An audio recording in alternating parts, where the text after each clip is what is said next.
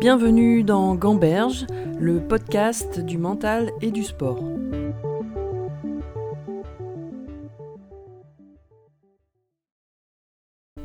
Aujourd'hui, je reçois un invité qui a atteint son rêve, celui de gagner Roland Garros. Il possède une jolie collection de 23 victoires en Grand Chelem et des médailles olympiques. Passionné de tennis depuis l'enfance, son destin bascule à 25 ans. Un accident de moto le prive de l'usage d'une jambe. Il se reconstruit grâce à la pratique du sport et se dirige vers le golf en e-sport. En regardant un match de tennis fauteuil, il décide de renouer avec sa passion d'enfance et atteint en quelques années la première place mondiale. Il continue encore sa quête de progression et de performance. J'ai le plaisir de discuter du mental avec Stéphane Houdet. Alors dans la première partie, on va essayer d'explorer euh, l'état d'esprit que tu as eu. Et euh, la première question, c'est toujours celle de l'origine. Qu'est-ce qui t'a amené vers le tennis? Parce que tu as commencé quand tu étais enfant. Et euh, pourquoi le tennis plutôt qu'un autre sport?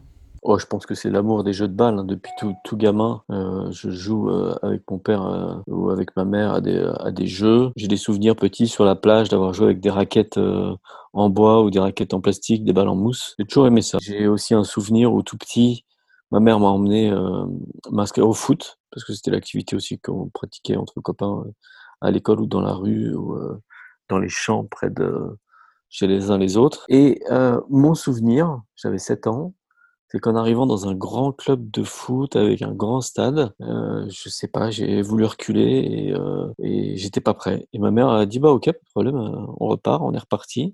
Le lendemain, elle, elle, euh, était professeure d'éducation physique et sportive hein, de, PS. Elle en a parlé avec euh, ses collègues et un de ses collègues a dit ah bah écoute, si tu veux me l'amener samedi, moi je commence le tennis. Donc si ça le branche, essayons le tennis. Effectivement, je suis parti au tennis et j'ai adoré. C'était c'était mon truc quoi. Et c'était une évidence pour toi de faire du sport Qu'est-ce que ça représentait de pratiquer du sport quand tu étais enfant? Bon, je pense que pareil, euh, depuis tout petit, moi, le, je suivais mes parents, qui étaient des athlètes, qui étaient des gymnastes, qui étaient des sportifs. J'ai grandi dans cet univers. Je pense que, alors là, je sais pas très bien connecter euh, dans le temps, mais euh, mon père m'a toujours emmené voir des matchs de foot, des courses de vélo, des courses de chevaux. Avec ma mère, on allait voir aussi du volley, peut-être prof de gym. On a toujours baigné là-dedans. Alors tu as très bien joué quand tu étais jeune au tennis et tu as été jusqu'à 2-6. Euh, je me demandais si euh, quand tu étais jeune, tu avais ce rêve de gagner des titres ou d'être professionnel. Carrément, hein, quand je commence à, l'âge de 7 ans, euh, je suis euh, champion départemental, champion de ligue, un peu plus tard, hein, dans les catégories euh, Benjamin, Poussin, et puis euh, euh, je vais jouer les championnats de France. Je, je suis je suis champion de, de la Ligue des Pays de la Loire, Euh, je le serai à nouveau en junior, et, mais en même temps, là, les années ont passé, euh, j'ai eu une première proposition pour entrer en sport-études quand j'étais en sixième, et une seconde en quatrième. Et euh, à chaque fois, mes parents qui étaient aussi, je m'entraînais avec Julie Allard, qui était euh, numéro un, numéro 2 française derrière Alexia de Chaume à l'époque. Et nos parents souvent réfléchissaient ensemble à cette euh, option et euh, ils nous ont gardés à la maison, ce qui faisait qu'on s'entraînait ensemble. On, on jouait beaucoup ensemble. Mais si Julie était numéro un ou deux, moi j'étais un cran derrière, j'étais plutôt 13e, 14e. J'étais dans le, dans le lot des, des suiveurs, entre deux chaises. Et entre deux chaises, eh bien, on assure ses arrières. Et, euh, et, donc, euh, j'ai poursuivi mes études. Et pour moi, c'était aussi une manière d'assurer le coup de, de, de faire autre chose. Et puis, j'ai bien fait parce que j'avais pas le niveau euh, tennistique pour, euh, pour faire le pari de, de devenir un joueur professionnel. Mais évidemment, ça m'a longtemps euh, traversé euh, l'esprit. En 83, j'ai vu Noah gagner. Oui, j'ai rêvé de, de soulever ce trophée un jour. Est-ce que tu penses que dès le plus jeune âge, tu avais un état d'esprit euh, de compétiteur? Ah ouais.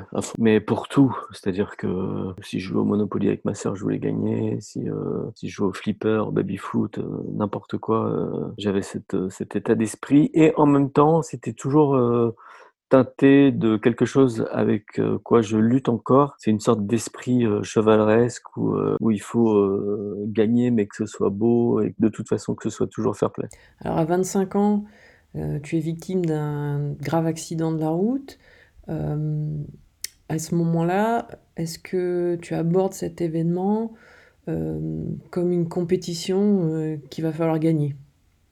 Ouais, je pense, ouais, clairement et heu, d'ailleurs un peu plus tard, je vais dire que je l'ai vécu aussi comme une chance. Donc c'est la chance de cette prise de conscience que la vie ne tient qu'à un fil, qu'elle est belle, qu'elle vaut le coup d'être vécue et qu'il y a peut-être des choses qui sont plus importantes les unes que les autres. Heu, il se trouve que ça va me ramener à ma première passion, heu, qui est le tennis. Donc heu, voilà, en cumulant finalement le les choses qui vont se dérouler après l'accident, ouais, j'ai pu dire à mes enfants que c'était, le jour le plus marquant de ma vie et j'avais formulé en le plus beau jour de ma vie finalement.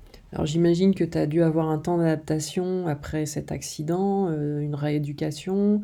Est-ce que, pendant ce moment-là, tu te dis: «Bah, je vais quand même, heu, refaire du sport»? Il y a eu plusieurs étapes parce que la première étape, j'avais pas bien compris la gravité, dans la mesure où bon, déjà sur la route, j'entends ça se passe en Autriche, mais j'entends la chirurgien qui s'occupe de moi, enfin la la la médecin de des urgences qui dit de préparer le bloc pour l'amputation et puis moi je vois bien que ma jambe est est coupée, sectionnée et que voilà, c'est elle je me suis amputé tout seul sur la route. Sauf que je vais avoir 15 jours de coma provoqué, je vais avoir une surprise à mon réveil, c'est qu'ils m'ont remis ma jambe. En regardant les radios, le chirurgien me dit qu'il va y avoir de la rééducation, mais ça va repartir. Et finalement, c'est en rentrant en France que là, j'ai les premières, heu, interrogations sur, heu, l'univers du sport puisque le chirurgien va me dire: «Écoute, je m'attendais à grave, mais pas à ce point-là. Ta jambe, c'est foutu et le sport, c'est fini. Et j'ai du mal à y croire. Et effectivement, c'est ce qui va se passer. Mais il n'y a pas de rééducation parce que s'il récupère ma jambe, il met un clou dans les os, d'en haut jusqu'en bas, donc euh, parce que je n'ai plus de genou. Donc le but de sa chirurgie, c'est de maintenir le, le membre, mais je peux pas rééduquer parce que je peux pas plier le genou et ma cheville, pour l'instant, j'arrive pas à la remonter. Et quand je vais la remonter, je vais la remonter de quelques degrés. Donc j'ai une sensibilité tactile, mais j'ai pas d'activité euh, motrice. Euh, j'ai des greffes de peau, des choses comme ça, et donc ça, ça va durer longtemps. Et finalement, ma rééducation, je ne vais la vivre que 8 ans plus tard, quand euh, je vais apprendre à marcher avec une prothèse, après l'amputation. Et là, je vis ça comme un moment magique parce que c'est une rééducation, c'est un réapprentissage de la marche et je fais des choses nouvelles, positives, là où auparavant euh, c'était euh, plutôt rétrograde. Mais dans tout ce processus, la pensée de refaire, heu, du sport, heu, était dans ta tête ou tu avais autre chose à penser à ce moment-là? Au début, j'ai pas d'idée parce que c'est vrai que j'ai beaucoup de visites à l'hôpital qui qui m'aident énormément sur le plan psychologique et tous mes amis qui me disent: «Ah bah, de toute façon, écoute, heu, si tu peux plus faire de sport, c'est pas très grave, tu en as fait tellement, puis tu as déjà gagné tellement de trucs, ça me fait du bien dans la journée». Mais le soir, avec les douleurs et quand je regarde le plafond de ma chambre, je me dis: «Ouh là, ne plus faire de sport, heu, vivre avec son passé à l'âge de 25 ans, c'est quand même compliqué». Mais en même temps, voilà, j'ai une jambe qui est raide, je peux pas courir, je peux pas faire de vélo, enfin, j'imagine pas de sport. La seule activité que je vois, heu, plausible, je joue au bridge et je le fais comme un sport. C'est-à-dire, heu, entraînement, heu, analyse mathématique, je peux utiliser que mon cerveau, donc c'est le truc que j'utilise et je joue à ça et je fais de la compète de ça, et ça, c'est mon retour, dans le monde du sport. Ensuite, je vais redécouvrir le monde du golf et me rendre compte que finalement avec ma jambe je peux jouer au golf et donc là, je repars à nouveau dans l'univers de la compète et dans l'univers du sport. Mais au début, non, je, ma reconstruction, elle est pas sportive, elle est euh, personnelle. Au tout début, je suis incapable de, de, mettre une cuillère dans ma bouche, je passe à côté euh, pour me nourrir, pour me raser. Euh, imaginer que je vais avoir une femme ou euh, avoir euh, un vétérinaire avec lequel euh, je vais pouvoir travailler à nouveau. je suis plus dans tout ce que je ne peux plus faire sur le plan personnel et sur le plan professionnel avant d'envisager un retour sur le plan sportif. Mais c'est celui qui va parfaire mon, mon, parcours et ma reconstruction par la suite, parce que j'ai besoin de cette cerise sur le gâteau. Je vais le découvrir que plus tard. Alors, tu as démarré ta carrière sportive euh, par le golf et ensuite le tennis. Est-ce que justement ta reconstruction passait nécessairement par l'idée de performance? Oui, en fait, ce qui va se passer, c'est que ma reconstruction se fait petit à petit. Alors, on va dire sur le plan personnel, euh, sur le plan professionnel. Du coup, si je peux plus travailler euh, chez un veto, eh ben, je crée ma propre structure. Je fais une étude de marché, je crée ma propre clinique vétérinaire. Et euh, il y a un moment où effectivement, dans ma reconstruction, je me dis que euh, pour retrouver l'image, l'amour de soi, l'estime de soi, la confiance en soi, ce que j'étais gamin, ça passe certainement par le sport et être à nouveau un compétiteur qui va gagner dans un domaine. Et c'est comme ça que je me lance à fond dans le, dans le golf et que je vais me rendre compte que j'avais besoin de ça pour retrouver l'image que j'avais de moi quand j'étais plus jeune. Et, et par la suite, quand je vais travailler avec les soldats, nos blessés sur la reconstruction, la rééducation. J'imagine aujourd'hui que se reconstruire, c'est euh, après un accident, dans ce cas-là, c'est euh, retrouver ses rêves d'enfant. Là où on, s'était arrêté peut-être quelque part. Ok, mais tu aurais pu faire du golf ou du tennis euh, en loisir. Toi, tu es quand même allé chercher la haute performance. Ouais, parce que parce que c'est moi. Je fais un truc, je, je veux aller le plus loin possible dans ce truc-là. Donc tu as quand même l'idée dès le départ, quand tu reprends le sport, que tu vas en faire quelque chose. Oui, et ça se vérifie aujourd'hui où par exemple, quand je suis passé tennis au golf, après mon accident, j'ai voulu faire le meilleur score possible au golf, donc ça passait par la compète. Et après, quand je suis passé du golf au tennis, j'ai donc moins joué au golf. Et aujourd'hui, j'ai très peu de motivation pour aller jouer au golf parce que si je vais jouer au golf, je vais pas faire un score. Je vais repasser par le practice, par les heures d'entraînement, par euh, euh, vraiment m'entraîner pour reprendre du plaisir, beaucoup de plaisir sur un parcours, parce que mon plaisir est associé à une forme de, réussite, que je que j'identifie à un score ou à une victoire. Si je gagne, si demain je ou hier euh, avec ma jambe raide, je joue un match de tennis et que je bats euh, mon, à l'époque euh, mon beau-père, j'ai aucun plaisir dans cette victoire qui est trop facile. En revanche, si euh, je joue un, joueur qui est un peu meilleur que moi ou bien meilleur que moi, là, j'ai du plaisir. Il faut qu'il y ait un challenge. Alors, il faut qu'il y ait un challenge, mais j'ai aussi vu que les docteurs t'avaient annoncé que tu pourrais plus pratiquer de sport, euh, qu'à un moment donné, on te dit aussi que c'est impossible de faire du golf avec tes prothèses, et je me demandais si l'impossibilité était un moteur euh, pour toi.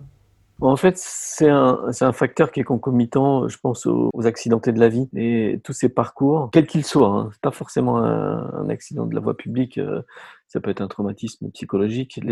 Euh, pour moi, quand on chute, on, on, se dit je ne peux plus. Et souvent, c'est corroboré par un entourage qui confirme, par la société qui dit euh, euh, t'es petit, tu peux pas jouer au basket, t'es noir, tu peux pas être président des États-Unis. Renverser, changer le regard, c'est quelque chose qui m'anime parce que euh, depuis tout petit, je me rends compte que les choses sont possibles en fait et que souvent on est notre premier frein. Si on est notre premier frein, on va être très à l'écoute d'un entourage négatif, quel qu'il soit, euh, là où un enfant va essayer, je sais plus, je crois que c'est 6 000 ou 60 000 fois, euh, il va essayer de marcher et, il va tomber euh, 59 000 fois avant de réussir. Un adulte aujourd'hui, si on le fait chuter, s'il se plante six fois, même pas sûr qu'il essaye une septième fois. Que, ouais, ouais, j'aime bien jouer avec euh, cette phrase qui dit, euh, alors maintenant j'en ai deux, mais ma phrase de départ c'était de dire si c'est possible, c'est déjà fait, et si c'est impossible, je le ferai. Et j'ai entendu un, un, philosophe dire une autre version. Il dit si c'est possible, c'est déjà fait, et si c'est impossible, ça le deviendra. Et, et moi, j'aime bien jouer entre bah non, on croyait tous que c'était impossible, mais en fait, c'est possible. Donc c'est un peu une forme, une forme de jeu dans ta tête. De oui. Dire, oui, oui, oui. Puisque on me dit que c'est pas possible, moi, ça m'intéresse d'autant plus. Oui, c'est pas de l'arrogance, c'est pas. Euh, je le, je, le, mets sous une forme d'éveil, en disant euh, ah mais attends, tu crois pas qu'on pourrait chercher un truc? Et d'ailleurs sur cette histoire de golf impossible, euh, j'ai un copain qui vient me voir dans ma chambre euh, d'hôpital. Euh, il se trouve qu'il fabrique, il a une, euh, une société de, de, mécanique de précision. Et puis il regarde les dispositifs. Il me dit attends, laisse-moi réfléchir. Et finalement, avec un bout de plastique qui fait 4 cm de hauteur, on va, il va me fabriquer la prothèse qui va me permettre de jouer au golf. Comme au début, quand j'ai commencé à jouer au, au, tennis en fauteuil, on m'a dit non, mais ça c'est pas possible, tu peux pas te mettre si haut sur le fauteuil, tu peux pas te mettre autant penché vers l'avant. Voilà, aujourd'hui j'ai un fauteuil, je suis à genoux. Justement, euh, quand tu découvres le, le tennis euh, en fauteuil, tu, tu vois jouer le, le 17e joueur mondial et tu te dis que tu peux faire mieux. Ça, j'ai ouais. trouvé ça intéressant. Ouais. Qu'est-ce, qu'est-ce que tu te dis à ce moment-là euh, pour, pour penser que tu peux faire mieux? Bah, en fait, donc, euh, je suis un ancien joueur debout, tu es une joueuse, on a quand même un œil. Euh, quand je vois ce gars jouer, je pense pas du tout à la partie de déplacement fauteuil. Et d'ailleurs, je pense qu'aujourd'hui, peut-être qu'il y avait de l'arrogance dans, dans ma pensée, mais qui était personnelle parce que je me le suis dit à moi. Hein. Euh, mais en fait, par la suite, je l'ai prouvé, je l'ai prouvé assez vite parce que le premier jour où j'ai joué ce gars-là, le premier jour, donc c'est-à-dire euh, quelques mois après mes débuts, peut-être cinq mois après mes débuts, je l'ai battu euh, 6-2, 6-0. Simplement sa prise de raquette, sa façon de servir, de faire un coup droit. Je me disais, mais si, si, si, si je me revois debout, je, ce gars-là, non, c'est pas possible. S'il est 17, moi je suis 16 demain. Mais le, il y avait quand même l'idée qu'il fallait te déplacer euh, avec un fauteuil. Que ouais, mais sauf que, en fait, c'est comme toujours, quand on regarde quelqu'un pratiquer et que c'est facile pour lui, on se dit que ça va être facile pour nous. Alors justement, je me posais la question, toi qui avais été 2-6, comment tu as appris le tennis fauteuil et comment tu as géré les frustrations peut-être de l'apprentissage au départ?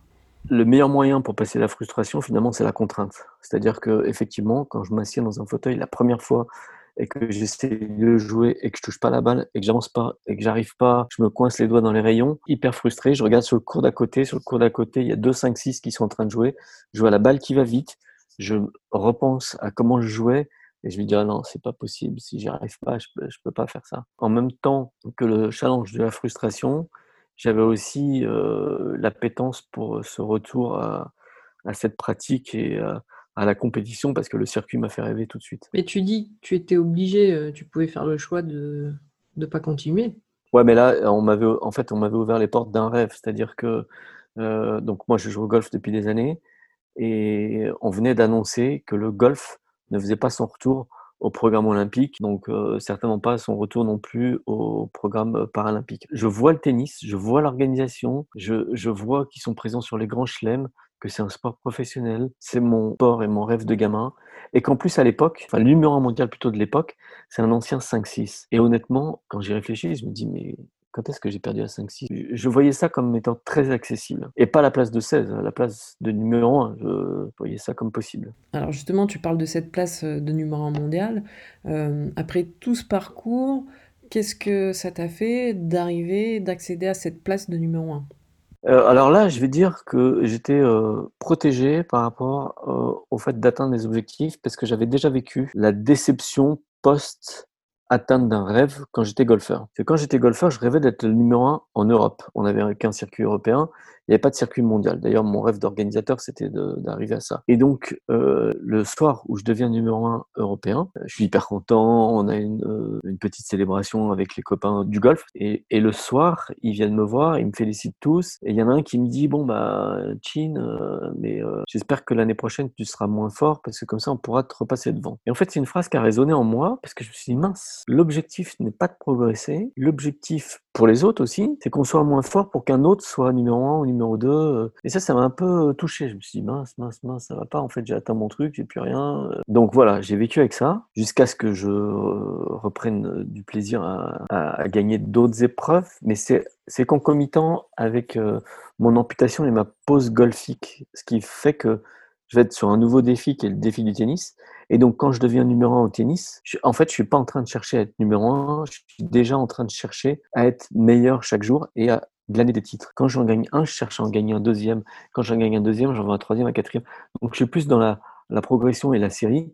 Et je dis souvent que maintenant, mon meilleur souvenir, c'est celui qui est à venir. Donc là, toi, qui as déjà 23 titres du Grand Chelem, euh, finalement, c'est toujours euh, l'idée de progresser qui te fait continuer.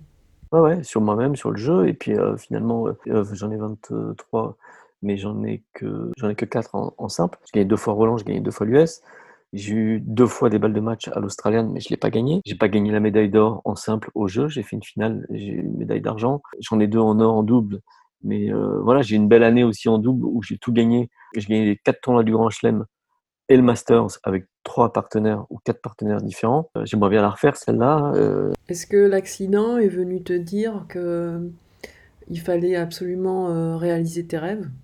Bon, Disons que sur le, au moins sur le plan sportif, l'accident c'est aussi une caution de la société qui, euh, on va dire, quand on est plus jeune, on est obligé d'être sérieux, donc on, ne tente pas l'aventure euh, d'être un joueur professionnel de tennis sans avoir son bac, sans avoir un bagage, sans faire un minimum d'études.